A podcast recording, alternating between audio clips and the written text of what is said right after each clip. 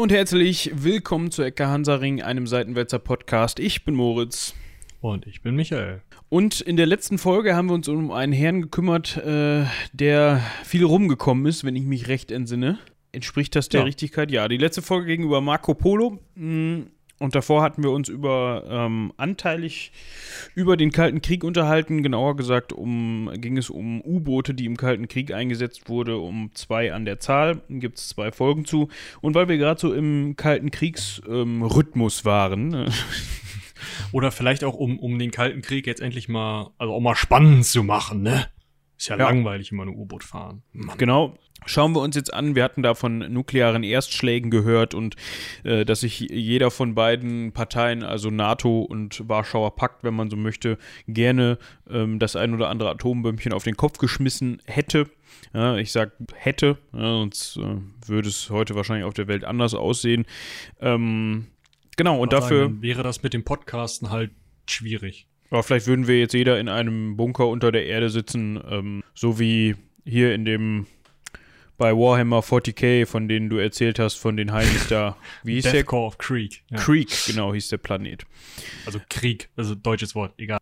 Ja. Ähm, ihr könnt noch mal, wenn ihr wissen wollt, wie das wäre, in unsere Bunker-Folge reinhören. Äh, live aus dem Regierungsbunker ist zwar nicht live, aber trotzdem gut. Ähm, ignoriert einfach den Teil mit der Abmahnung, der Rest der Folge ist super. Ähm, ja, also jetzt mal sozusagen von der anderen Seite der Bunkertür. Wie kommen wir da hin? Ähm, wir kommen dahin, indem wir in das Jahr 1983 springen.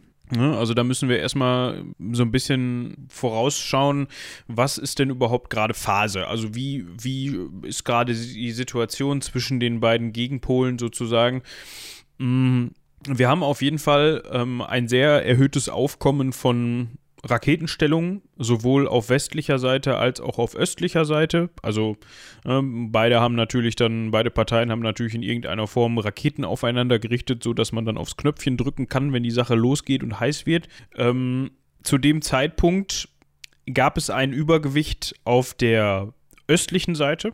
Ja, also ähm, äh, das Die sowjetisch-russische Seite, die hatten diese SS-20-Raketen stationiert, wenn ich mich recht entsinne. Genau, genau, genau. Äh, und äh, unter anderem das Bundesministerium der Verteidigung, ja, also ähm, der Bums, den Westdeutschland zu dem Zeitpunkt dann äh, das ausrechnen lassen und äh, recherchieren lassen hat, beziehungsweise über Spionage herausfinden lassen hat, äh, hat angegeben, dass im September 83 mh, die Russen über ca. 39 Stellungen verfügt haben, also Raketenstellungen, also die Sowjetunion gehört ja nicht nur Russland dazu, sondern auch noch viele andere Länder. Ähm, mit insgesamt ähm, 351 einsatzbereiten SS-20-Raketen und die hatten insgesamt 1053 nukleare Ges Ge Gefechtsköpfe ja, an Bord. Also ne, man muss sich das ja so vorstellen, hatten wir da bei den U-Booten auch schon mal. Ähm, eine Rakete trägt eben mehrere Gefechtsköpfe an Bord, die sich dann kurz vor dem Aufschlag, jetzt in Anführungsstrichen mehr oder weniger kurz vor dem Aufschlag nochmal verteilen, um ähm, möglichst äh, großflächig dann einen Zielbereich treffen zu können. Was ist jetzt so spannend an SS-20, äh, 20, genau, SS-20 und äh, Pershing 2, was die Gegenrakete sozusagen der NATO ist. Ähm, diese Raketen sind Mittelstreckenraketen. Das heißt, die sind nicht oder funktionieren nicht wie die großen Interkontinentalraketen, da haben wir auch schon mal ein paar Mal drüber geredet. Die schießt du irgendwo ab, sie fliegen in die Atmosphäre, äh, aus der Atmosphäre, und äh, dann kommen halt die Gefechtsköpfe wieder runter und du hast halt eine Vorwarnzeit. Du brauchst halt ein oder hast halt einfach die Zeit, die so eine Rakete um den halben Planeten braucht. Diese Mittelstreckenraketen haben viel, viel, viel, viel, viel, viel kürzere Vorwarnzeiten. Und deswegen war die NATO natürlich auch dementsprechend pissig, dass diese Mittelstreckenraketen mit extrem kurzer Vorwarnzeit in Russland und Weißrussland ähm, stationiert wurden und damit eben die Möglichkeit sehr, sehr wahrscheinlich oder sehr, sehr gegeben war, dass mit diesen SS-20-Raketen fast ohne Vorwarnzeit in äh, NATO-Länder in Europa geschossen werden konnte.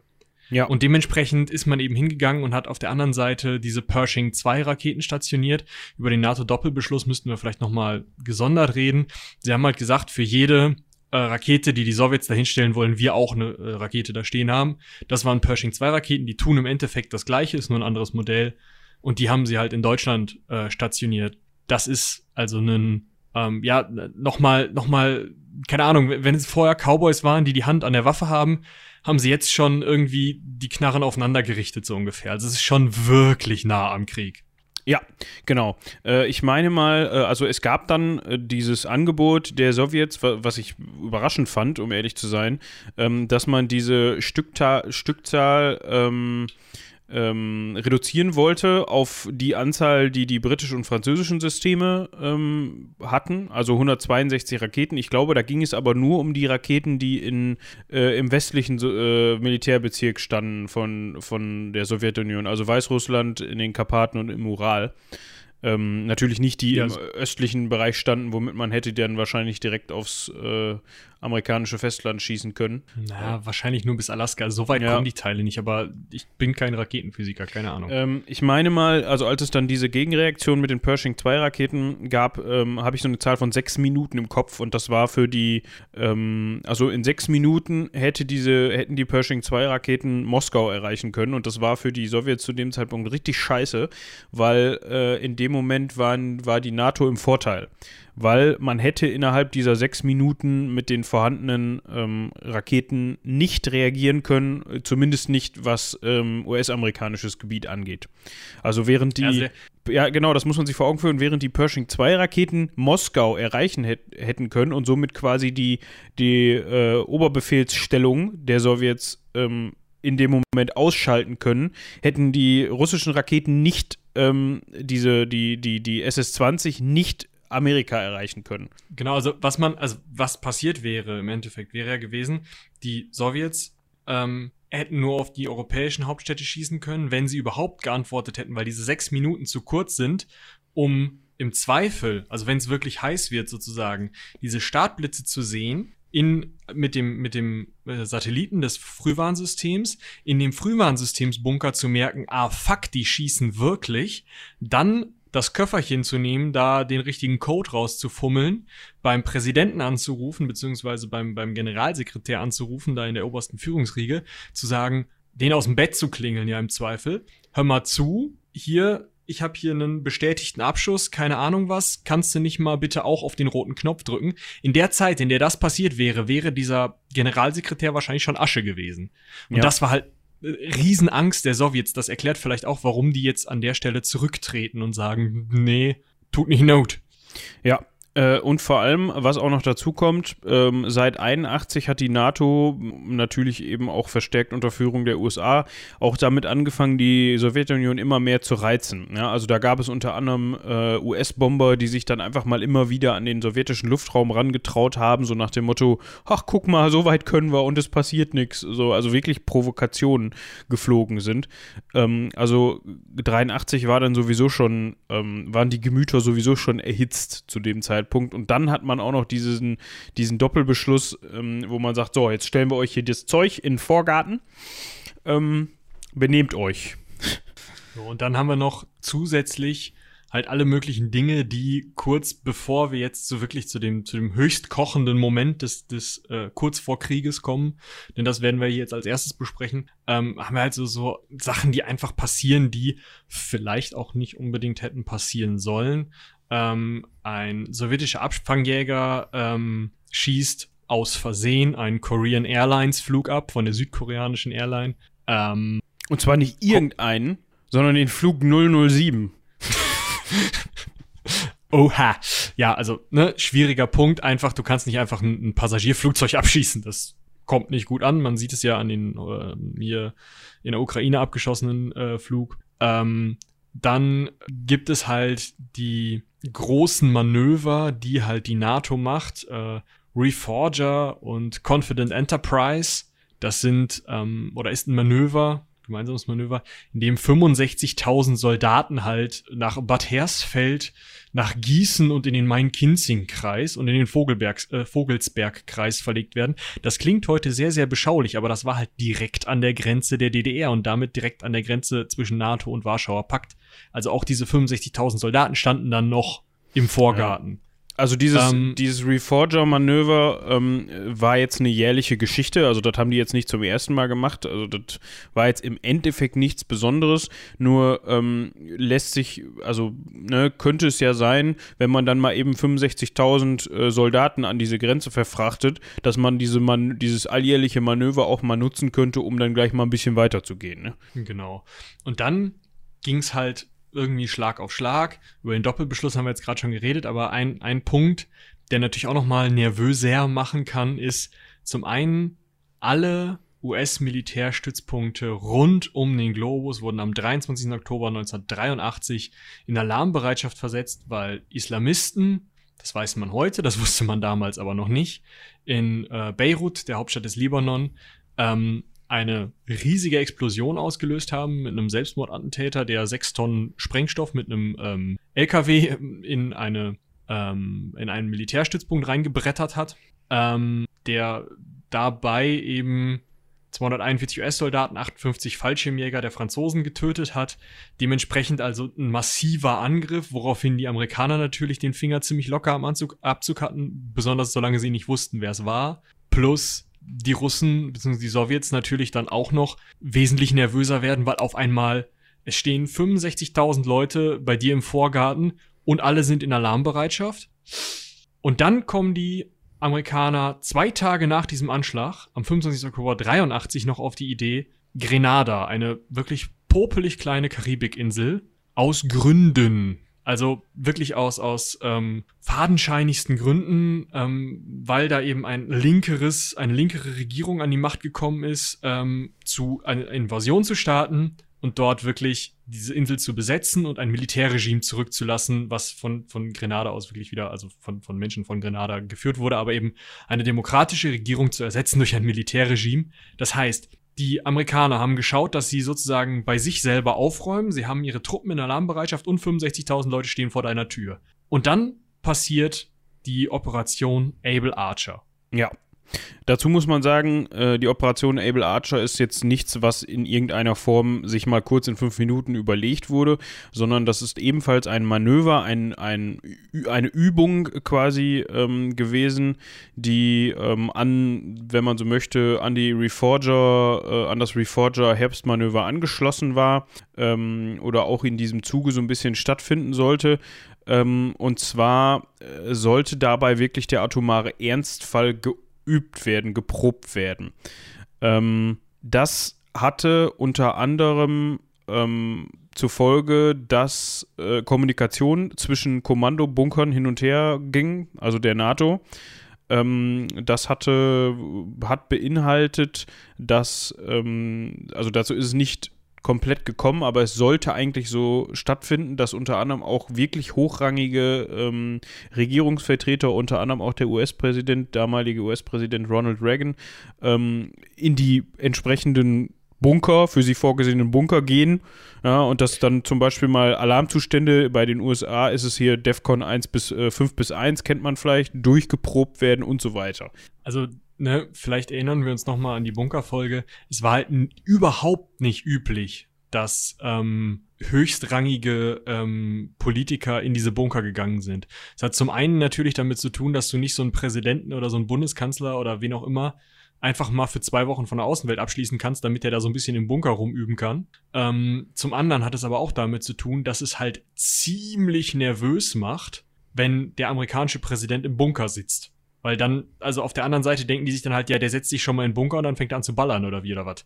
Ja. ja. also das war schon, also das waren wirklich auch Dinge, da hätte man vielleicht auf amerikanischer Seite, wenn der Finger am Abzug nicht so locker gewesen wäre, ähm, an denken können, hm, also wir haben den Russen jetzt schon ordentlich ans Bein gepisst, wir nerven die andauernd mit unseren Flugzeugen und alle möglichen Kleinigkeiten wirken so, als würden wir einen Angriff vorbereiten. Aber man hat auf amerikanischer Seite gar nicht drüber nachgedacht, weil wir haben ja gerade so die, die, die Grundlagen, also warum was gemacht wurde. So wegen dem Anschlag wurden die Militärstützpunkte äh, unter Alarmbereitschaft versetzt. Ein Großteil dieses verschlüsselten Funkverkehrs kam eigentlich wegen dieser US-Invasion von Grenada, weil man sich mit den Verbündeten absprechen musste. Weil man denen sagen musste, hey, wir machen da jetzt was, weil sonst wären die ja im Zweifel noch auf die Idee gekommen, oh Gott, die Russen greifen Grenada an, wir müssen helfen oder was auch immer. Ähm, dementsprechend solche also solche einzelnen, für die, für Amerikaner wie einzeln aussehende Events sahen für die Russen halt aus wie ein Angriff. Ja, also wenn man das alles zusammengelegt hätte, beziehungsweise was man auch getan hat, alles im Kontext betrachtet, ähm, hat da für die wirklich ähm, schon, ja, die Zündschnur gebrannt, wenn man das so ausdrücken möchte. Auf der anderen Seite ähm, muss man ähm, dazu sagen, dass es aber auch Anzeichen dagegen gab. Ähm, zum Beispiel äh, kam von Seiten der DDR ähm, Informationen. Man hat da natürlich auch in der BRD spioniert. Ne? Also beide Parteien hatten natürlich jeweils Spione, in, teilweise Doppelagenten äh, in ihren Reihen. Ähm, und da hatte man eigentlich, ja, war man eigentlich der Überzeugung, dass es keine wirklichen Anzeichen gab dafür, dass die NATO angreifen wollte. Ähm, aber der damalige KGB-Vorsitzende Wladimir Khrushchev ähm, hat sich wohl ja, da nicht unterkriegen lassen, von diesen Informationen nicht wirklich beeindrucken lassen ähm, und war eigentlich der Meinung, dass die USA eigentlich konkret dabei ist, den Erstschlag zu planen, sozusagen. Ähm, das führte dazu, dass auch die ähm, Sowjetunion in Alarmbereitschaft, teilweise in Alarmbereitschaft versetzt wurde, beziehungsweise ihre Truppen in Alarmbereitschaft vers versetzt hat, was wiederum dazu geführt hat, dass man auf der anderen Seite das registriert hat. Ähm, das kriegt man dann natürlich auch mit und denkt sich, hm, okay, wir sind, ja, äh, könnte miteinander zu tun haben, vielleicht haben die da was in den falschen Hals gekriegt. ähm, und im Endeffekt hat man dann vor allem darauf ähm, verzichtet, hochrangige Militärs und eben auch Ronald Reagan in seinen Bunker zu stecken. Ähm, und es wurden nicht alle Pläne, die diese Übungen betroffen haben, durchgeführt. Also man hat da nicht im, im kleinsten Detail das so geprobt, wie man das eigentlich vorhatte, sondern hat gezielt ähm, darauf geachtet, dass man den, den, den Sowjets Zeichen gibt, ähm, subtile Zeichen, um denen zu zeigen, hey, wir üben nur. Also subtile Zeichen ist gut. Also ich meine, zum einen haben wir hier wirklich äh, Top-Agenten, also Rainer Rupp, der ähm, von DDR-Seiten im NATO-Hauptquartier spioniert hat. Auf der anderen Seite haben wir Oleg Gordiewski, der ähm, Doppelagent war und KGB-Oberst und gleichzeitig eben für die, für die Westmächte ähm, gearbeitet hat. Ähm, genau. Diese, diese beiden haben zum einen eben jeweils Informationen geliefert, beziehungsweise eigentlich beide der russischen Seite Informationen geliefert. Rainer Rupp hat halt gesagt, ja, hey, das ist wirklich nur eine Übung. Also hier im, im Hauptquartier von, von der NATO oder bei der NATO gibt's keinen, also wird halt geübt, aber keiner sagt ja. Und dann mitten in der Übung, dann schalten wir den Kippschalter um und dann schießen wir. Und der äh, Oleg Gordiewski hat natürlich auch gesagt, also meinen Erkenntnissen als KGB-Oberst, ich habe natürlich keine anderen Quellen nach, ähm, wollen die nicht schießen. Und das Wichtigste, das was, wahrscheinlich auch wirklich es am Ende gebracht hat, war, dass Ronald Reagan statt im Weißen Haus in den Bunker zu gehen, sich erst im Weißen Haus gezeigt hat und dann Kurzurlaub auf seiner privaten Ranch gemacht hat, also da, wo kein Bunker ist. Und sichergestellt hat, dass darüber eben berichtet wurde. Also bei Medien wirklich angerufen hat und gesagt hat, hey, wollt ihr nicht mal meinen Kurzurlaub filmen? Ist bestimmt saugeil. Und damit konnten die Sowjets natürlich im Fernsehen sehen, okay, der ist auf seiner Ranch. Also wenn wir wollten, könnten wir ihn da wegschießen. So. Und ja. das ist natürlich, ähm, ja, also das kocht natürlich die Lage dann nochmal wieder runter. Genau. Ähm, also Able Archer hat dann stattgefunden vom 7. November 83 bis zum 11. November. Ähm, was man noch dazu sagen muss, darüber hatten wir, glaube ich, auch schon mal bei der Bunker-Folge gesprochen, beziehungsweise bei irgendeiner Folge hatten wir das schon mal ähm, besprochen. Ähm, am 26. September 83, ähm, also noch vor Able Archer und vor dem äh, Reforger-Manöver, jetzt muss ich mal gerade, nee, während des Reforger-Manövers war das, auch so eine Sache, ähm, kam es noch dazu, dass das äh, Raketenfrühwarnsystem der Sowjets eine Fehlfunktion hatte. Ja, also das hat ähm, gemeldet. Da wären fünf Interkontinentalraketen, also nicht die Raketen, diese ähm, in Anführungsstrichen Kurzstreckenraketen, die schneller einschlagen, sondern wirklich Raketen, die ähm, ähm, in den Orbit äh, geschossen werden und dann wieder runterkommen. Ähm, ja, fünf Stück davon hatte dieses Frühwarnsystem der Sowjets auf dem Radar, äh, und zwar aus dem Gebiet der USA. Ähm, und ja, warum nicht zurückgeschossen wurde, was ja dadurch, was durchaus möglich gewesen wäre, da man die Zeit gehabt hätte, ist einem Oberstleutnant zu verdanken, und zwar dem Herrn Stanislav Petrov. Der hatte zu dem Zeitpunkt die, die, den Oberbefehl über, ja, darüber, ob jetzt dieser nukleare Gegenschlag ausgeführt wurde oder nicht. Also der hätte den Finger auf den Knopf gelegt und der hat sich dagegen entschieden und gesagt, das kann, das kann nicht sein, dass die schießen. Und wenn die schießen, dann schießen die nur, nicht nur mit fünf Interkontinentalraketen. Das ist halt der Punkt. Du schießt nicht nur mit fünf. Du machst halt nicht. Ja, wenn, dann schießt du alles, was du hast. Oder einen Großteil davon. Ja, also, also wir, kommen ja gleich nochmal, also wir, Able Archer jetzt ist der eine, die eine Hälfte sozusagen, wir kommen gleich nochmal zu so einem Was-wäre-wenn-Szenario. Ähm, da schießen sie erst eine und dann alle. Also, ja, du schießt, du schießt halt entweder, um deinen Standpunkt klar zu machen, so, hey, wenn ihr jetzt nicht aufhört, dann, dann ist richtig Kasala. Oder du machst halt direkt Kasala. Und es ist auch sinnvoller, direkt Kasala zu machen, weil wer zuerst schießt, stirbt als Zweiter. Also, das ist ja dieses Gleichgewicht des Schreckens. Das heißt, wenn einer schießt, dann hat der halt geschossen. Dann, dann geht eine Kaskade von automatischen und da gehört dieses ähm, von diesem oberst gestoppte System auch dazu, geht eigentlich eine Kaskade von automatischen Antwort ähm, ähm, ja, Aktionen los. Und das hätte halt dazu geführt, dass die Sowjets mit voller Macht geantwortet hätten auf fünf Raketen. Und das ist ja auch nicht verhältnismäßig. Und das war halt ein Punkt, dass du halt auch nicht eine Rakete schießen kannst, ohne dass der andere mit aller Macht antwortet. Und deswegen schießt du eigentlich nicht nur eine Rakete. Ja, oder fünf. Ja, also fünf ist halt fünf. nichts. Wir haben ja eben schon gehört, wie viele ähm, von diesen Mittelstreckenraketen zur Verfügung standen. Ähm, da schießt du nicht nur fünf davon, vor allem wenn du dann auch noch diese anderen Dinger stationiert hast. Ja, dann wäre halt, also das war wahrscheinlich auch noch ein Punkt. So weißt du, du hast halt, wir sind halt schon im Jahr 83. Ähm, die, ähm, der Doppelbeschluss, jetzt muss ich gerade hier nochmal in die Daten reingucken, ähm, ist von auch 83, ne? Ach nee, der, der hm, Doppelbeschluss wurde erst drei, im Dezember durchgesetzt, okay. Ähm, aber trotzdem standen ja schon Mittelstreckenraketen zur Verfügung. Ja, die ja wahrscheinlich dann für einen Erstschlag irgendwie auch praktischer sind oder taktisch klüger einzusetzen sind oder alles dann einzusetzen und nicht so, ach ja, wir schießen mal fünf. so. Also, also fünf ist halt der dämliche Mittelweg. Ja, also es hätte trotzdem noch genug wehgetan, ne? Also da, da, reicht wahrscheinlich ein so, eine, ein so eine Langstreckenrakete auf Moskau, um da richtig Kasala zu machen in Moskau, aber dann eben auch nur in Moskau. So, ne? Und genau, also, also vielleicht noch mal äh, als Disclaimer mittendrin, kommt nicht gut, aber egal. Ähm, also wir wollen ja nicht die, ähm, die Schäden, die dadurch verursacht werden und die Opfer, die es gegeben hätte, irgendwie ins Lächerliche ziehen. Der Punkt ist aber, das ist so dermaßen überdrüber, dass ich es schwierig finde, das zu begreifen. Und ich muss sagen, ohne Humor ist das für mich nicht vernünftig zu packen. Also ich kann mir nur denken, wow, wie kann man so dämlich gewesen sein? So, ja, wie gesagt, das sind ja schon die Cowboys, die die Colts aufeinander richten. Die stehen nicht mehr im Standoff voneinander.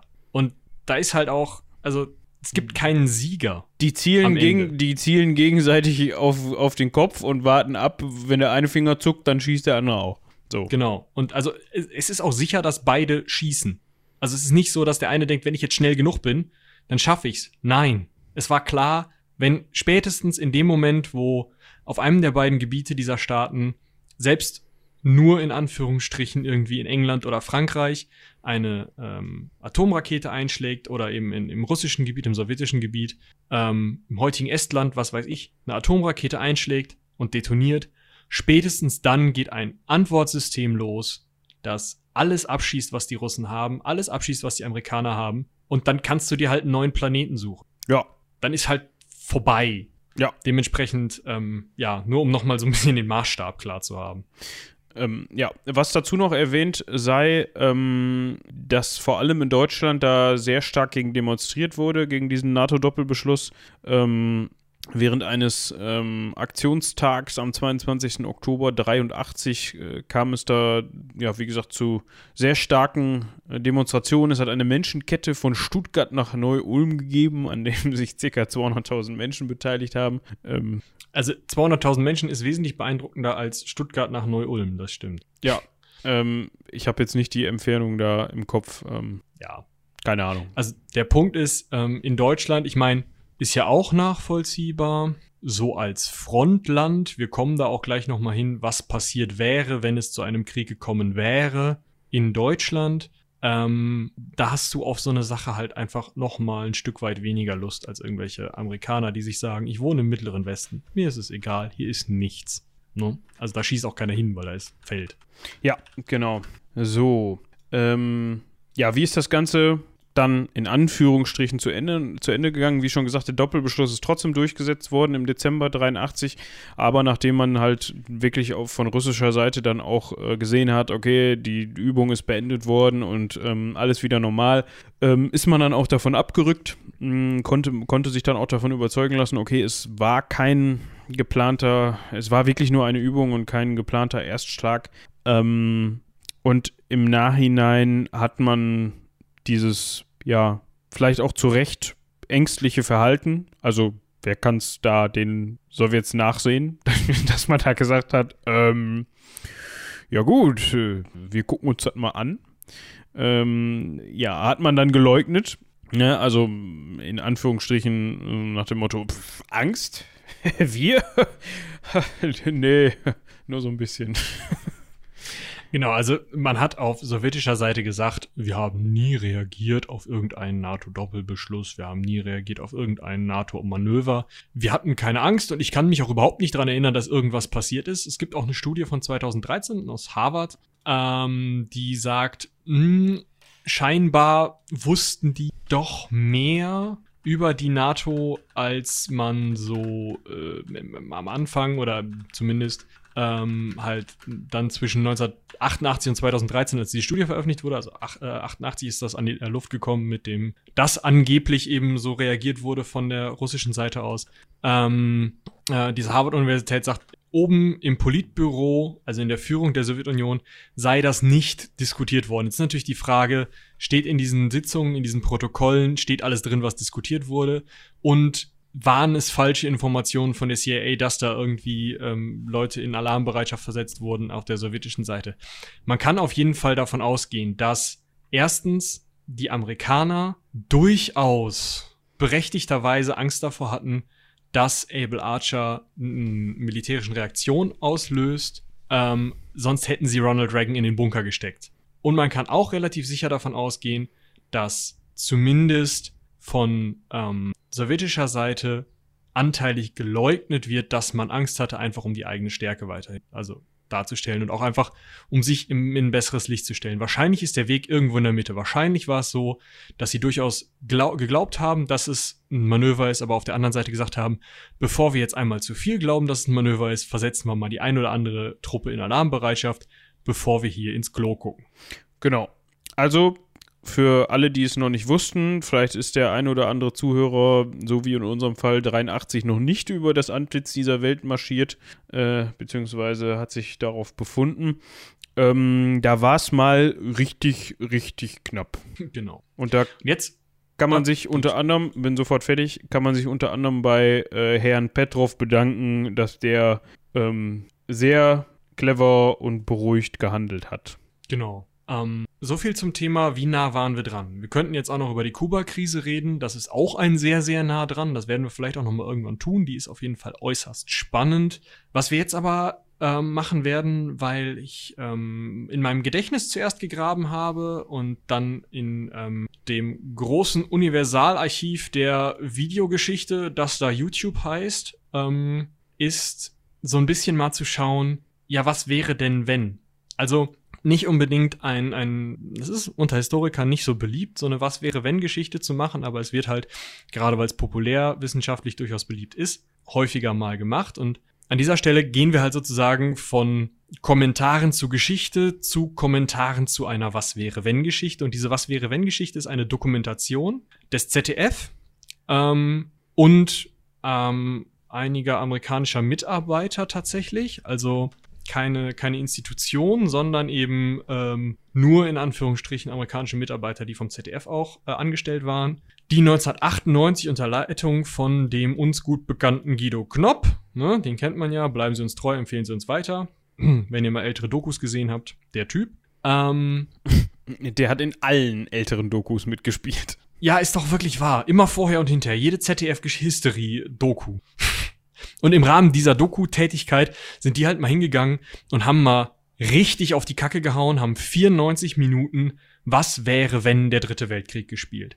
Das Ganze nicht auf Able Archer 1983 beruhend im Sinne der Geschichte, aber eben auf den dort geübten Szenarien beruhend. Also sie haben sich die originalen Dokumente der NATO und des ähm, Warschauer Pakts aus den 80er Jahren genommen und sich angeschaut, welche ähm, Präventivschlagmöglichkeiten sozusagen haben die sich durchdacht, welche Antwortmöglichkeiten haben die sich durchdacht, wie hätten die aufeinander reagiert bei welcher jeweiligen Aktion, wovon kann man ausgehen und haben ein möglichst wahrscheinliches Was wäre wenn aufgebaut. Genau. Ähm, also falls ihr diese Doku euch auch ansehen wollt, ähm, ich weiß jetzt gar nicht, wie das äh, verfügbarkeitstechnisch aussieht. Ob die.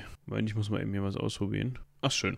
Ja, ich wollte nur gerade mal eben wissen, ob ähm, unsere Aufnahmemethode hier das äh, aufnimmt, wenn ich spreche. Äh, nicht, wenn ich spreche, wenn, äh, wenn im Hintergrund vor meinem Rechner Ton abgespielt wird. Aber nein, tut es nicht. Das ist sehr gut. Äh, dann brauchen wir auch nicht bei irgendwelchen Signaltönen oder so, wie das in der Vergangenheit war, ständig schneiden. Ähm, genau. Ähm, müsst ihr mal gucken, ihr findet die schon. ich sag's genau, jetzt einfach also, mal so. Genau, der Punkt ist, sie ist halt nicht mehr, leider. Sie war mal in den Mediatheken, sie ist leider nicht mehr in den Mediatheken und dementsprechend noch in jenem ähm, großen Videoarchiv der Menschheitsgeschichte, in dem auch ganz viele schöne Katzenvideos vorhanden sind. Ähm, unter dem Schlagwort der Dritte Weltkrieg bestimmt zu finden, aber sollen wir nicht sagen. Ne? Ihr kennt das. Ja, also ihr werdet bei uns definitiv keinen Link finden oder sowas. Genau. Also falls ihr euch die mal angucken wollt, ich muss sagen, ich finde sie mehr unterhaltsam als informativ, aber es sind halt ein paar Punkte drin, die wir jetzt anteilig schon besprochen haben. Manche äh, Punkte, die wir tatsächlich hier in Erkansoring noch nicht besprochen haben, aber ähm, im Endeffekt läuft es halt darauf hinaus, es wird gesagt, statt dass 1989 die Mauer fällt, ähm, gibt es 1989 einen Putsch in äh, der UdSSR und statt Gorbatschow, der dann eben den Wandel einleitet, ähm, hin zur, zum Fall der Sowjetunion, ähm, haben wir da einen neuen, von einem Schauspieler extra in diese ganze Sache hineingedrückten ähm, General, General Wladimir äh, Soschkin, ähm, auch noch ein nett auszusprechender Name für die deutschen Kommentatoren. Man merkt also, hm, also, ne, ist halt eben Fiktion. Ähm, und der ist ein alter Hardliner und der sagt, nee, wir halten den eisernen Vorhang zu, wir knüppeln jeden Protest. Also man kennt ja die Bilder aus der DDR, diese Montagsdemos, die dann da eben, wir sind äh, ein Volk, wir sind das Volk und so weiter skandiert haben, die wirklich eben die Freiheit wollten, diese, ähm, diese Bewegung auch über andere Ostblockländer nach Deutschland, also nach Westdeutschland zu kommen, massenhaft Flüchtlinge und so. All diese ganzen ähm, ja, Zeichen der Öffnung lässt der Soschkin halt niederprügeln, sorgt dafür, dass da, wo auch ähm, Machthaber an der Macht sind, die vielleicht ein bisschen für Öffnung sind, die ersetzt werden, sorgt dafür, dass in der DDR zum Beispiel alle Leute, die man so aus der Geschichte der Öffnung ähm, und des Mauerfalls kennt, also hier der Günter Schabowski, der das gesagt hat mit dem, das gilt meines Wissens nach ab äh, sofort, ähm, äh, unverzüglich äh, sofort war es, glaube ich, der wird irgendwie eben in diesem fiktiven Szenario beseitigt. Der Egon Krenz verschwindet, der eigentlich der Nachfolger ähm, Honeckers geworden ist. Ähm, also, also der verschwindet im Sinne von, der wird nicht erwähnt oder der kommt weg? Der wird als kommt weg erwähnt. Ah, okay. Na, also so die, die Leute, die dann Figuren der Öffnung sozusagen in der richtigen deutschen Geschichte waren, werden da eben, ähm, ja, kommen weg. Genauso Gorbatschow kommt eben auch weg. Ähm, also war in, in Deutschland, also es beginnt sozusagen mit dem Besuch Gorbatschows in der DDR und auf dem Rückflug sozusagen, ähm, ja, dann musste der halt irgendwie sich in medizinische Behandlung begeben. Ups. Grippe. Genau, Grippe. So halt ähm, diese, diese Lesart. Und dann hat man eben ein Szenario, in dem statt auf der einen Seite ein Reformer, der das äh, Land öffnen möchte, und auf der anderen Seite ein Ronald Reagan, der nach diesem Stunt mit Abel Archer, über den wir gerade gesprochen haben, eben seine gesamte Ostpolitik um 180 Grad gedreht hat und nicht mehr so gedroht hat und nicht mehr andauernd mit irgendwelchen Flugzeugen in den Luftraum geflogen ist, weil er sich dessen bewusst geworden ist, wie nah man eigentlich vor einem Atomkrieg ist und wie wahrscheinlich es eigentlich ist, dass die Sowjets im Zweifel zurückschießen ohne das wirklich, also nur durch Provokation sozusagen. Hat man jetzt in diesem Szenario eben nicht diesen um 180 Grad gedrehten Reagan, sondern einen Reagan, der jetzt merkt, scheiße, wir müssen wieder auf unseren relativ aggressiven Kurs und auf der anderen Seite halt ein Aggressor, der eben diese gesamte Freiheitsbewegung niederdrücken will. Und das Ganze mündet dann durch sich immer weiter aufschaukelndes, ähm, ja, aufschaukelnde Rhetorik der, der Staatsoberhäupter, mündet das dann darauf, da, darin, ähm, dass Berlin wieder blockiert wird, wie es schon am Anfang des Kalten Krieges der Fall war. Also die, das Problem, so dieser fiktive neue äh, sowjetische ähm, Präsident beziehungsweise ähm, Generalsekretär ähm, seien eben Agitatoren, die aus West-Berlin in den Osten kämen. Und ähm, es werden jetzt, das finde ich ganz interessant, Bilder aus der DDR davon, wie die Mauer fällt und die Mauer besetzt wird von Menschen. In dieses, also als, also diese echten Bilder werden genommen und in dieser Dokumentation dargestellt, als ob nicht Ostberliner auf die Mauer klettern, um sie niederzureißen, sondern als wären Westberliner auf die Mauer geklettert, um ihren unterdrückten Genossen, Kollegen, Freunden, Leidensgenossen im Osten zu helfen. Also um sozusagen von westlicher Seite aus die Mauer nach Ostberlin niederzureißen. Und daraufhin hätte halt die DDR-Polizei, die Volkspolizei, in diese westlichen Menschen geschossen. Und dabei sei unter anderem ein Kameramann des westlichen Rundfunks erschossen worden. Und daraufhin macht halt, also gibt es diese Berlin-Blockade, weil man eben, äh, auf, auf sowjetischer Seite sagt, nein, wir wollen das nicht mehr, diese Art von, von Agitation vom Westen aus, das wollen wir nicht, wir machen hier alles zu. Sie haben die, ähm, den Reise- und Telefonverkehr von West-Berlin nach Westdeutschland wird gecuttet. Alle Visa für Journalisten werden aufgehoben. Die ganzen Journalisten im, im Ostblock müssen alle wieder in ihre Heimatländer zurück. Und ähm, dann hat man eben wieder so, so eine Art Standoff. Wesentlich stärker noch als zu einem Zeitpunkt bei Able Archer oder ähnlichem. Okay, ähm, was mich jetzt da direkt dran interessieren würde, wie rechtfertigt man, ähm, dass es eben nicht zu dieser Situation gekommen ist, dass man sich gegenseitig einfach die Sprengköpfe um die Ohren geschossen hat und alle kaputt sind? Also gut, man hat jetzt da, da in Berlin diesen Vorfall, also diesen, also ich merke gerade schon, wenn, wenn wir darüber sprechen, schwierig. Ähm, also ab diesem Teil besprechen wir diese fiktive Vorstellung dieser Doku, um das nochmal ja, zu sagen. Plan. Ne? Also wenn wir jetzt über diese Vorgeh Vor Vor Vorkommnisse in dieser Doku sprechen, das ist ein Was wäre wenn. Naja, also wir, es endet der Teil von dem, was wirklich passiert ist mit Able Archer und 83 und wir tun jetzt mal so, als wäre eben wären die Weichen anders gestellt worden und ne, also nicht, dass ihr das jetzt vielleicht mal zehn Minuten nicht zugehört habt und jetzt denkt, hä, was? Genau, sonst wird das nämlich hier zu einem Konjunktivlehrgang. Ja. genau, also wie, wie macht man oder klärt man sozusagen äh, in dieser Doku auf, dass die Sowjets nicht einfach losballern oder die Amerikaner losballern? Das hat natürlich Gründe, warum man vielleicht auch etwas, was vielleicht konstruiert wirken mag, hier zusammenbaut. Ja, weil ähm, sonst wäre es halt lang, also in Anführungsstrichen, dann wäre es halt vorbei. Ne, also dann hättest du. Gut, hättest du fünf Minuten und nicht 94 Minuten Doku gebraucht, hättest du halt gesagt, der Russe hat geschossen, doof. Aber das ist auch genau der Grund, warum man, ähm, also nicht nur diese, diese fünf Minuten auf 90 Minuten, wir wollen ja längere Doku machen, sondern ein Punkt ist halt auch einfach, du findest in dieser Doku keinen definitiv Schuldigen. Sondern du hast eine Situation wie die, die vor dem Ersten Weltkrieg immer wieder beschrieben wird, wo es eben heißt, ähm, die Mächte schaukeln sich hoch und aus diesen Bündnissystemen heraus und aus den eigenen Militärdoktrinen und aus den eigenen diplomatischen Doktrinen heraus muss diese Aktion auf jene Aktion folgen und so. Im Ersten Weltkrieg ist das geflügelte Wort, das heute ja mittlerweile auch schon wieder ähm, nicht mehr ähm, von der Forschung hochgehalten wird, aber das geflügelte Wort ist eben, die großen Mächte schlittern in diesen Krieg hinein. Und so ähnlich versucht man das hier auch aufzubauen. Also man hat diese, diese neue Berlin-Blockade, woraufhin natürlich die Amerikaner, die Russen, beide irgendwie wieder viel mehr in Alarmbereitschaft sind, woraufhin die Deutschen auf beiden Seiten sagen, Leute, das kann doch nicht wahr sein, dass ihr jetzt wieder hier in Deutschland den, den, den Krieg habt und dass das hier alles so viel mehr eskaliert. Worauf die Franzosen und die Briten natürlich sagen, hör mal zu, Leute, könnt ihr euch nicht bitte im Pazifik prügeln? ähm, ja, ist doch wahr. Also, ne, also man hat halt so eine, so eine Situation, die extrem aufgeschaukelt ist und wo alle Seiten aneinander reiben, die natürlich es ist immer noch 1998 mh, so, dass das ähm, da halt irgendwie das von den Russen ausgehen muss, weil es damals so das Narrativ war. Aber es geht halt davon aus, dass ein verrückter Russe irgendwie an die Macht kommt. Das ist natürlich alles sehr in Anführungsstrichen zu sehen. Trotzdem ist dieser Blick auf die Militärdoktrin, finde ich, immer noch ein Blick wert und immer noch spannend.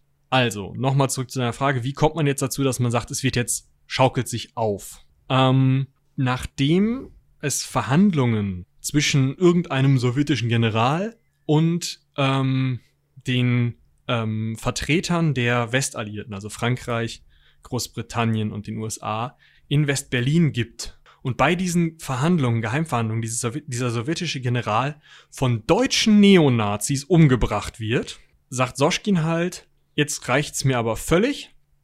Ich habe den Bums hier schon abgeriegelt. Schluss mit dem Schabernack. Ja, genau. Jetzt, jetzt macht ihr trotzdem immer noch so einen Scheiß. Da habe ich jetzt mal so aber überhaupt keinen Bock mehr drauf. Und ähm, ja, jetzt möchte ich eine befriedigende Lösung der Berlin-Frage. Das heißt, mit anderen Worten, er möchte, dass West-Berlin zum Osten kommt. Er möchte, dass dieses Problem jetzt ein für alle Mal gelöst wird. Und das so. löst er wie? Das löst er, indem er erstens West-Berlin besetzt oder zumindest besetzen möchte. Zweitens, indem er eine riesige Blockade auf dem, im Nordatlantik ähm, aufbaut, also Nord, ähm, nordöstlich, nee, Nord, nordwestlich ist das von, von England, von Großbritannien, ähm, sodass die Amerikaner nicht mehr mit Schiffen rüberkommen können und in Europa weiteres Kriegsgerät anhäufen können. Ähm, wie gesagt, er ähm, blockiert Berlin und da auf, auf diese, also daraufhin reagieren eben die NATO ähm. Also Großbritannien macht mobil, Frankreich macht mobil. Ähm, in der Bundesrepublik Deutschland wird der Verteidigungszustand beschlossen, also es wird auch mobil gemacht. Die ähm, gesamt, das gesamte Militär auf der Westseite ähm, setzt sich unter Waffen und macht sich bereit, angegriffen zu werden. Und der Osten hat diese Blockade komplett aufgebaut und möchte jetzt verhindern, dass die Amerikaner mit ihrem jetzt schon losgefahrenen Konvoi zur Verstärkung Europas durchkommen. Und das ist, sind die ersten Schüsse dieses fiktiven Dritten Weltkrieges. Das ist nämlich nicht so, dass dann auf ähm, europäischem Festland zuerst geschossen wird, sondern als erstes soll dieser Truppennachschub der Amerikaner für ähm, Westeuropa gestoppt werden und dadurch kommt es eben zu einer großen äh, Seeschlacht im Nordatlantik, wo die Amerikaner die sowjetische Blockade durchbrechen können und damit dann eben der Krieg sozusagen offiziell angefangen hat, einfach nur dadurch, dass die Amerikaner helfen wollten und die Sowjets das verhindern wollten. Das ist nur, dass diese Blockade gebrochen wird. Und daraufhin schlagen die Sowjets dann los, besetzen Berlin und greifen ähm, tatsächlich über die Ostsee Schleswig-Holstein an. Über gut, was hält Schleswig-Holstein davon? Beziehungsweise äh, wie, wie kann ähm, Schleswig-Holstein beziehungsweise die Bundesrepublik in, sich in dem Fall zur Wehr setzen? Also wenn sie also das heute, äh, sorry, wenn sie das heute machen würden, hätten wir ein Problem. ähm, tatsächlich ist es auch so, dass, dass damals dann ein ähm, Problem herrscht. Ähm, und zwar ist Schleswig-Holstein einfach nicht verteidigt, weil man nicht davon ausging, dass dort angegriffen wird, sondern angegriffen wird ähm, im sogenannten Fulda Gap. Das heißt im, im, Englischen so, weil da eben zwischen den Mittelgebirgen ähm, der Platz ist, ähm, an dem man mit großen Panzerverbänden, wie sie die Sowjets hatten, bequem, sag ich mal, äh, durch Deutschland brettern kann. Und dieser Schleswig-Holstein-Angriff mit einem, mit einem amphibischen Landungsunternehmen war auch tatsächlich in dieser Doku und auch in den sowjetischen Unterlagen, auf denen die Doku basiert, eine Finte. Also man greift erstmal Schleswig-Holstein an und hofft, dass die Amerikaner möglichst viele Truppen nach Schleswig-Holstein verlegen, um dann durch diesen Fulda Gap tatsächlich da, wo man erwartet wird, sozusagen mit seinen Panzern durchzufahren. Der Punkt ist, und das ist auch der Punkt, warum dieser, dieser Konvoi unbedingt durch musste und warum so ein Konvoi auch tatsächlich geplant war. Der Punkt ist, die Amerikaner sind schwerstens unterlegen bei konventionellen Waffen. Also es sind einfach in Anführungsstrichen nicht genügend Panzer für einen äh, dritten Weltkrieg mitten in Europa vorhanden in Westeuropa. Die Sowjets sind massivst überlegen und schaffen es dementsprechend auch extrem schnell fast bis zum Rhein vorzudringen, haben eigentlich auch ähm, erstmal die Lufthoheit können es schaffen, mit umfangreichen Luftschlägen einen Teil der NATO-Flugzeuge noch am Boden zu zerstören. Also dieser, dieser Punkt von, wir halten diese Blockade. Diese Blockade wird angegriffen, der letzte Verhandlungsversuch äh, scheitert und wir greifen sofort an. War halt so überraschend in diesen Plänen oder in, diesem, in dieser Doku, dass halt teilweise wirklich auch Flugzeuge der NATO am Boden zerstört werden.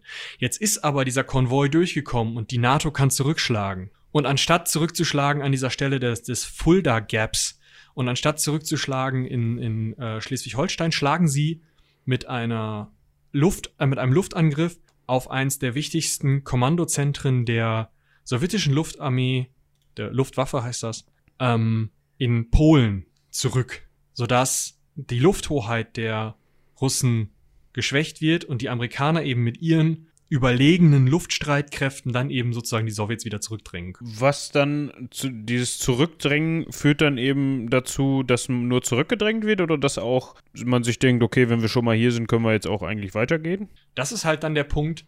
Jetzt könnte man natürlich denken, okay, jetzt ist halt so ein Stellvertreterkrieg oder beziehungsweise zwar ein richtiger Krieg geführt worden, aber das war ja alles cool, so ne? Also es war ja alles noch so halbkalter Krieg. Das war ja alles noch ohne Atomwaffen Klar, da sind viele Leute beigestorben, aber im Endeffekt könnte man halt sagen, die Amerikaner haben ihren Punkt klar gemacht. Sie drängen jetzt die russischen Truppen bis Berlin zurück, befreien West-Berlin und bleiben dann im Endeffekt an der West-Berliner Grenze stehen. So hatten es die Amerikaner laut dieses, dieser Doku auch geplant. Und daraufhin hätte man das Ganze jetzt beenden können. Jetzt hat man aber für, um zu zeigen, was hätte passieren können und wäre, wäre Fahrradkette, gesagt, nee, wir wollen ja hier sozusagen das Worst-Case-Szenario zeigen, was sich aus so einem Aufschaukeln ergeben kann. Deswegen sagen wir, die Bundesregierung drängt jetzt darauf, dass die amerikanischen Truppen bis zur DDR-Grenze, also bis nach Polen im Endeffekt fahren und die gesamte, die deutsche Einheit sozusagen herstellen auf, auf militärischem Wege. Und daraufhin machen das die. Ähm, also, also deutsche Einheit im Sinne von wenn wir da sind, äh, Preußen hat uns sowieso mal gehört, können wir gleich mitnehmen. Weil nee, tatsächlich nicht so weit, sondern wirklich nur bis zur heutigen deutschen Grenze. Ah, okay. okay. Ähm, aber trotzdem ist das ja ein Angriff, also noch stärker als alles vorher, auf die territoriale Integrität der Sowjetunion, der DDR. Es würde ja ein Staat sozusagen aus der DDR rausgenommen. Und daraufhin, ähm, dass das eben irgendwie diskutiert wird, ähm, kommt es dann zu einer Sache, wo ich halt denke, hm, ob das so passiert wäre, glaube ich jetzt nicht. Aber der sowjetische Oberbefehlshaber Soschkin zündet eine einzelne Atombombe über der Nordsee, ohne irgendwen damit anzugreifen oder zu treffen, sondern einfach nur um zu zeigen, Leute, stopp oder ich schieß richtig. Und das ist dann der Punkt, wo jetzt diese, ähm, diese Mechanismen eingeleitet werden, dass bei den Amerikanern es halt sagt, Ring, Ring, Ring, Ring, Ring, eine Atomrakete ist explodiert. Freunde, wir schießen jetzt zurück. Das heißt, die Amerikaner machen die Silos auf, die U-Boote werden in Alarmbereitschaft versetzt. Es kommt halt an den Punkt, wo die Amerikaner sagen, so, wir sind jetzt so kurz davor zu schießen. Und daraufhin gibt es dann Falschmeldungen vom KGB, die sagen, es gäbe einen amerikanischen Erstschlag. Und daraufhin befiehlt dann dieser Soschkin, Wahrscheinlich einfach nur aus dem Grund, dass er die einzige fiktive Person in dieser ganzen Veranstaltung ist, befiehlt der eben den, den Rückschlag, den Gegenschlag. Und damit beginnt der dritte, der atomare Weltkrieg sozusagen mit einem in Anführungsstrichen Gegenschlag der Sowjets auf die Amerikaner, die dann natürlich auch zurückschießen, weil ist ja klar. Und damit, so wird in diesem in dieser Doku gesagt, damit endet dann im Endeffekt die menschliche Zivilisation. Also wie die die Doku gemacht haben wollen, weiß man nicht, aber es ist eben ähm, ja, dann sozusagen hinterher. Ähm, die Doku ist aus dem Blick gemacht, dass ja, es passiert, schade, war doof. Also hinterher ist auch in der Doku alles platt, wenn man so möchte. Genau, hinterher ist kaputt. Also ich meine, die Doku ist so gemacht, dass vorher und hinterher jeweils einmal gesagt wird, Leute, das war nur ausgedacht. Wir wollen hier nicht diesen, diesen Kampf der Welten aus den 30ern Mythos nochmal aufleben lassen. Ähm, ne? Also mit dem, mit dem, mit dem Radio, mit der Radio-Dokumentation, ähm, die angeblich dazu geführt hat, dass es Massenpanik in New York gab und so. Das hat man versucht zu verhindern, indem man vorher und hinterher gesagt hat, nee, war alles nur Fake, alles cool, Leute. Und ähm, ja, was eigentlich am spannendsten, also wesentlich spannender, wahrscheinlich auch gerade für dich, der du dich mit Filmen beschäftigst, als diese Story, die natürlich irgendwo einmal zeigt, so, okay, wir haben hier wirklich im Endeffekt in diesem System von Angriff und Verteidigung von Droh Drohgebärde und Gegendrohung eine, Situation, die, sobald der erste Stein rollt, nur noch zum Eskalieren gebracht werden kann, was wir bei Abel Archer schon gesehen haben, dass das ganz knapp davor war. Ähm, viel äh, spannender als das, was schon wirklich spannend ist, ist die Art, wie diese ganze Doku gemacht ist. Ich glaube, da kannst du vielleicht auch noch mehr zu sagen, ähm, wenn du dir das anschaust, wie das, also nicht, ähm, wie das geschnitten ist, ist es halt geschnitten. Also es ist 1998 auf einem Computer geschnitten worden. Hey, aber ähm, was man da, wie man das sozusagen erarbeitet hat, das ist nämlich eine Mockumentary. Das ist, ist das ein Fachbegriff? Ich weiß es nicht. Ähm, ob der jetzt, boah, es ist ja immer schwierig Fachbegriffe jetzt als Fachbegriff, in, also es gibt ja keine, kein Gremium, was jetzt sagt, okay, es gibt jetzt das und das sind jetzt Fachbegriffe, das ist glaube ich mehr wie in der Musik, dass sich da bestimmte Genres irgendwie durchsetzen und ich würde schon sagen, Mockumentary ist ein anerkannter Begriff, den jeder versteht, darauf kommt es ja an. Also da weiß glaube ich jeder, wenn du ihm sagst Mockumentary, worum es geht. Also ja, gut, äh, Ausnahmen bestätigen die Regel, aber ähm, also halt noch mal. Im, Im, Endeffekt geht es darum, dass man versucht, eine Dokumentation so echt aussehen zu lassen, dass sie ähm, auch gut und gerne eine wirkliche, ein wirkliches Geschehen äh, umschreiben könnte. Also es ist wirklich gemacht im Stile einer richtigen Dokumentation, ähm, auch ganz viel mit Originalbildern. Ne, wie Michi eben schon sagte, man benutzt dann halt auch Bilder, Bilder vom Fall der Mauer, ähm, äh, schneidet sie aber so, beziehungsweise inszeniert sie eben so, dass man ähm, sehen kann, äh, oder dass man eben glaubt zu sehen, dass die Westberliner die Mauer einreißen, um die Ostberliner irgendwie von ihrem Joch zu befreien oder so. Ähm, was ich daran so spannend finde, ähm, ist, dass man daran auch mal wieder sehr einfach sieht. Das ist ja ein Paradebeispiel dafür, wie man sowas auch ähm, einsetzen kann, nicht unter der Prämisse, okay, wir wissen alle, das ist fake, aber wir machen das mal, weil wir, Spaß dran haben und mal einfach so ein Was wäre wenn Ding machen wollen, ähm, sondern dass man solche Bilder auch einfach gezielt einsetzen kann, um Informationen äh, ähm, ja irgendwie hoch oder ähm, sowas. Ne? Also seit dem Bewegtbild ist das halt schon relativ easy, sowas irgendwie darzustellen. Ne? Gibt es ja, heute. Schon vor dem Bewegtbild. Also wenn man ja. sich daran erinnert, dass ähm, Stalin hat aus dem, aus einer der großen Reden Lenins, ähm, aus einem Foto davon irgendwie über die Jahre dann alle Politbüro-Mitglieder, die er hat umbringen lassen, ähm, dann immer aus dem Foto hat retuschieren lassen. Das ist ja im Endeffekt die gleiche Kiste.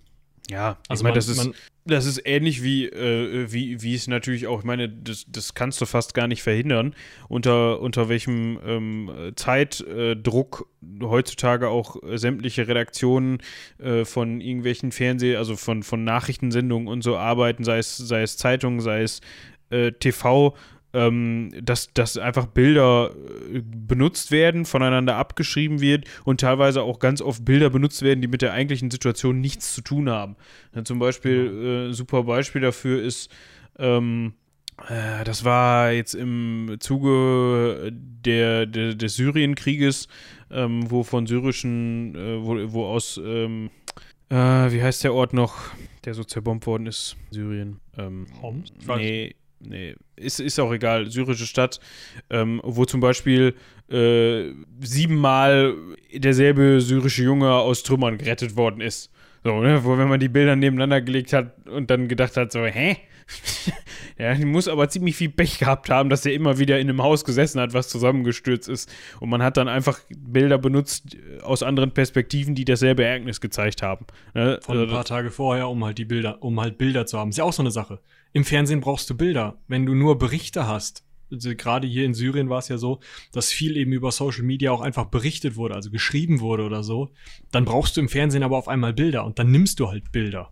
Ja. Dann findest du Bilder. Gut, ne? Das ist halt das Problem. Du musst dann halt im Zweifel müsste man wahrscheinlich kenntlicher machen, äh, so von wegen, das sind Beispielbilder und ähm, ja. könnte das sein. Bei der Tagesschau wird klein eingeblendet, aber.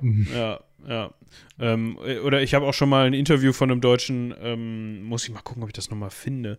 Ist schon ewig her. Von einem deutschen Journalisten gelesen, der zum Beispiel mal erzählt hat, äh, dass das in Krisengebieten, Gebiete, in Krisengebieten für, äh, Deu äh, äh, für nicht für Deutsche, sondern für Journalisten generell äh, gang und gäbe ist, ähm, wenn die dann da irgendwie einen Einsprecher machen oder sowas dass die dann gern mal mit einem Kanister Benzin zu irgendeinem so Panzerwrack hinfahren, wo nichts mehr ist, also was da seit einem halben Jahr rumsteht, das anzünden und sich da vorstellen und dann mh, so ne, davor ihre, ihren Spruch aufsagen, weil die halt keinen Bock haben, sich an eine Front zu stellen und da sich eine Kugel zu fangen im Zweifel. Aber trotzdem ist es, ist es schwierig, äh, sind solche Sachen schwierig, wo ich mir dann denke, ja gut, dann stell dich halt einfach nicht dahin oder stell Also dich wenn, halt. ich mich, wenn ich mich zum Beispiel an die äh, äh, Berichterstattung aus Syrien erinnere, da ist es ja oft so, dass dann so ein ähm, Korrespondent gerade in der Tagesschau auf einem Dach irgendwo in Israel steht, also sieht irgendwie möglichst nach dem Nahen Osten aus, ja, sein Sprüchlein aufsagt und halt was aus Syrien erzählt. Das ist ja dann noch wesentlich, also es ist ja auch nachvollziehbarer, weil da drunter halt steht Korrespondent für den Nahen Osten, Komma, Tel Aviv. So, dann weißt du, wo er ist. Aber wenn man halt gerade ähm, an, an, an so Sensationsreporter aus gerade ähm, ja, englischsprachigen ähm, Sendern, privaten Sendern mit Sensationsgarantie sozusagen denkt, da kann ich mir das sehr gut vorstellen, dass da auch mal so ein Panzer angezündet wird. ja. Aber vielleicht noch mal zurück auf die ähm, auf die Darstellungsmethoden in dieser Doku, denn das ist auch noch ganz spannend, weil da macht man sowas ähnliches. Man geht nämlich hin und nimmt die Korrespondenten, also wir sind ja, im, also die Doku wird 1998 gemacht, stellt Ereignis des Jahres 1989 dar, also sind nur neun Jahre dazwischen.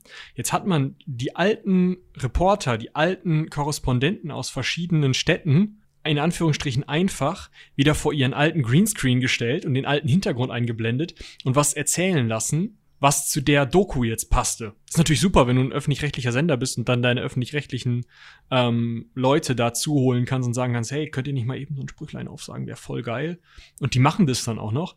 Ähm, das ist schon mal was, was halt irgendwie so ein bisschen mehr Realitätsnähe zu der ganzen Sache bringt. Ich glaube, es ist auch mit immer steigenderem Abstand von dieser von dieser Zeit 89 ist es immer schwieriger, das sozusagen nachzuvollziehen. Ähm, was man dann auch noch gemacht hat, war halt Aussagen eben von George Bush, dem damaligen ähm, Präsidenten, von Helmut Kohl, dem, damal dem damaligen Kanzler und anderen, einfach aus dem Zusammenhang zu reißen. Also die haben ja zum Beispiel 1991, als es wirklich einen Putsch in Moskau gab, als eben Gorbatschow gestürzt wurde, Boris Jelzin an die Macht gekommen ist, haben die häufig Sätze gesagt wie, ähm, wir unterstützen die Arbeit der Putschisten nicht oder sowas. Oder man muss hier äh, eine deutliche Sprache sprechen oder irgendein so ein Allgemeinplätzchen, was halt aber in einer Pressekonferenz gesagt wurde, das heißt aufgezeichnet ist, in den TV-Archiven ist und jetzt einfach nur richtig geschnitten werden muss. ja. Und man hat tatsächlich Aufnahmen aus NATO-Übungen und Übungen des Warschauer Pakts genommen, um Kriegsszenen darzustellen. Finde ich auch ganz spannend. Ja, was ja auch sich anbietet, ne? Gut. Vielleicht noch einen kleinen Rauschmeißer, da du ja Kameramann bist. In der deutschen und der englischen Fassung ist bei diesem Schießen über die Mauer, was diese ganze Sache ja mehr oder weniger ausgelöst hat, ein Kameramann getötet worden, der in den Nachrichten, die dann da dargestellt werden, als Matthias Hädecke genannt wird. Und der war, so zumindest sagt der Abspann, Kameramann in dem Film. Also die haben dann quasi so ein, so ein kleines Easter Egg mit eingebaut, so nach dem Motto, ähm, de, also den, den hat es wirklich gegeben, der ist aber nicht wirklich gestorben, sondern die haben einfach einen Namen des Kameramannes in dem Film benutzt, um, äh, ja. Also entweder das oder sie haben sich halt einen Kameramann für den Film ausgedacht und einfach in die in die Ab in den Abspann geschrieben, weil er so einen netten Namen in der ähm, in den Nachrichten nennen konnte. Aber ich denke mal eher, dass dass sie unter den Kameraleuten da äh, Stöckchen gezogen haben, und gesagt Wer haben, möchte es ja, machen? ja, ist ja so ein bisschen Das war ein makaberer Gag, aber ich glaube, das ist in so einer, wie gesagt, das ist ja immer noch, ähm, ist ja keine, keine, keine richtig wissenschaftliche Dokumentation, sondern es ist halt einfach Infotainment. Und so muss man es auch sehen, so muss man sich's angucken und so ist es, finde ich, auch sehr, sehr schön zu schauen. Ja.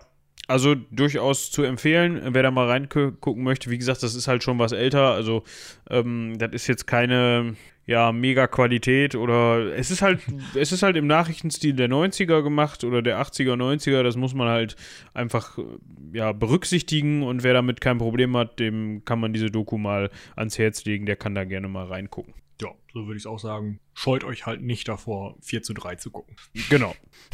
Gut. 16 zu 9 war damals noch nicht. Das war es mit der Operation oder der Übung Able Archer und einem möglichen Ausgang des Ganzen, ähm, der zum Glück so nicht stattgefunden hat. Sonst, wie schon gesagt, würden wir vielleicht aus dem Live aus dem Bunkerfunk berichten oder so, wer weiß das schon. Ähm, Genau. Ähm, müssen wir mal schauen, womit es nächste Woche weitergeht. Vielleicht können wir ja mal wieder ein bisschen äh, in die Geschichte zurückschreiten. Wir haben jetzt, glaube ich, relativ viel Kalter Krieg gemacht. Wir haben da sicherlich auch noch einige Themen. Ähm, hier Äh, wie bitte? noch äh, einige Themen noch nicht beackert, die wir vielleicht nochmal beackern müssen, aber es ist ja vielleicht auch, also wir, wir scheuen uns irgendwie so ein bisschen davor, habe ich das Gefühl, äh, wirklich so ins, ins tiefste Mittelalter und, und äh, Frühmittelalter und so einzutauchen. Da müssen wir vielleicht mal bei. Ähm, ihr könnt ja einfach mal schreiben an rumlabern.seitenwälzer.de, was ihr gerne hören möchtet, oder ihr schreibt an nicht mehr den kalten Krieg at seitenwälzer.de ein nettes Kuchenrezept oder so, dann wissen wir wenigstens, was ihr nicht mehr hören möchtet. Ja, Ist genau. Ähm, wir müssen mal schauen, bei unserer Recherche oder jedenfalls, wenn ich, als ich ein bisschen durchgeguckt habe, ist das halt auch einfach klar. Es gibt viele Themen, auch noch im Frühmittelalter, aber man ist da halt so ein bisschen, ja, es wird überblickiger. Also Genau. es wird einfach quellenmäßig echt schwächer und man muss dann teilweise sich, wie wir jetzt in dieser Folge, auf Hörensagen, Ideen, Mockumentary, keine Ahnung, aber halt auf, in, der, in dem Fall halt auf Quellen ähm, verlassen, die vielleicht noch ein bisschen weniger ähm, auf stabilen Füßen stehen, wie es vielleicht Quellen aus dem 17., 18., 19. Jahrhundert tun. Ähm, und was halt auch ein Problem ist, diese Texte, die wir dann da bearbeiten, um das dann hier vorzustellen, sind oft so kurz, dass wir zwei, drei, vier Themen pro Folge abhandeln könnten. Das könnt ihr uns auch mal schreiben, ob das okay für euch wäre, ob ihr das gerne möchtet, dass wir, wenn wir wirklich nur wenig finden, wenn es nur wenig darüber gibt, aber euch ein Thema super interessiert, dass wir das vielleicht nur kurz behandeln und dass wir dann zwei Themen behandeln. Wäre ja auch eine Möglichkeit. ja. Ne, ansonsten, wo es dann natürlich, das ist jetzt natürlich erstmal so eine Phase, die überbrückt werden muss im Frühmittelalter, sobald es dann natürlich in, in die Antike reingeht, ähm, wir uns mit den, mit den Römern und den Griechen und so weiter beschäftigen, das kommt natürlich alles noch, da hat man natürlich dann wieder ein bisschen mehr Futter, wo man drüber sprechen kann. Ne? Also es ist Genau. jetzt nicht so, dass alles vor dem Mittelalter ähm, nicht äh, nur in drei Absätzen ähm, behandelt wird, ganz im Gegenteil. Ähm, aber ja, können wir vielleicht auch mal einfach mal einfach mal machen, einfach mal zu gucken. Ja, dann würde ich sagen, ähm, schön, dass wir noch da sind und nicht strahlen. Nur, nur von, von der linken zur recht, rechten Gesichtshälfte vor Freude. Was tatsächlich an einem meiner beiden Bildschirme hängt, ist äh, ein Glückskeksspruch, auf dem, also den habe ich aus einem Glückskeks tatsächlich so rausgezogen. Und da steht, sie sind ein strahlender Mittelpunkt. Ja, das ist doch, je nachdem, wie man es nimmt, gar nicht so schlecht. Genau. Und mit diesen Worten würde ich sagen, wir bedanken uns vielmals fürs Zuhören. Ähm, haut rein, bis zum nächsten Mal. Bis dahin. Tschüss.